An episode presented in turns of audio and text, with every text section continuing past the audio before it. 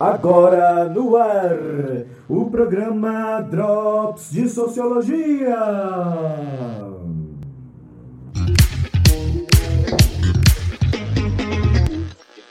Com vocês, Felipe Sopi.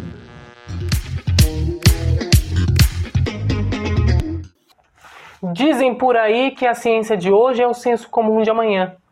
As ciências sociais, no século XIX e início do século XX, acreditava que a produção material dos povos, assim como o ordenamento da sua filosofia, indicariam o grau de evolução das sociedades.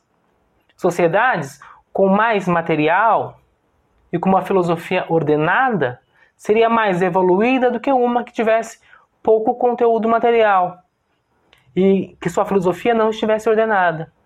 No século XIX, os cientistas sociais olhavam para as sociedades humanas e, comparando com a deles, que é europeia, media a evolução de cada uma. Haviam sociedades selvagens, com pensamento mágico, bárbaras, com pensamento religioso, e civilizadas, com pensamento científico.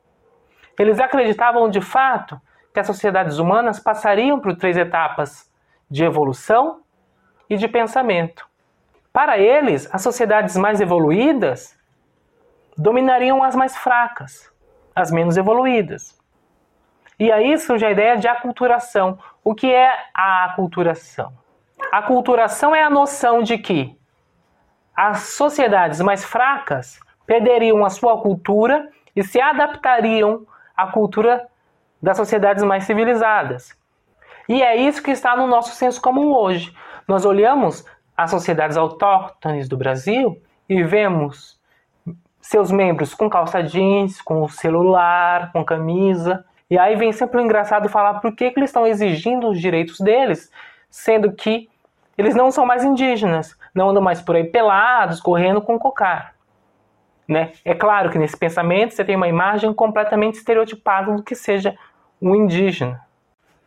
Mas isso não é verdade. O próprio desenvolvimento do Brasil nos mostra como as sociedades se encontram e se relacionam através de suas culturas e conformam situações distintas. Se a culturação estivesse certa e a cultura europeia fosse a mais forte, como acreditavam os evolucionistas, os positivistas, o Brasil seria tal como um país da Europa. E não é. Ele tem elementos de diferentes culturas, entretanto, ele não é nenhuma nem outra. É a sociedade brasileira. E por que falar sobre isso é importante? Justamente porque a ideia de aculturação está no nosso senso comum e está nas disputas políticas e econômicas do direito à terra. A ideia de aculturação ajuda a conformar narrativas que colocam em xeque as reservas indígenas do Brasil, os territórios quilombolas e todas as sociedades que são vistas pelo Estado brasileiro como minoria. Então, na próxima vez que você ouvir alguém falar em este povo foi aculturado, ou indígena que é indígena não usa calça jeans, você diga, olha, isso não existe. Essa ideia não encontra respaldo na realidade.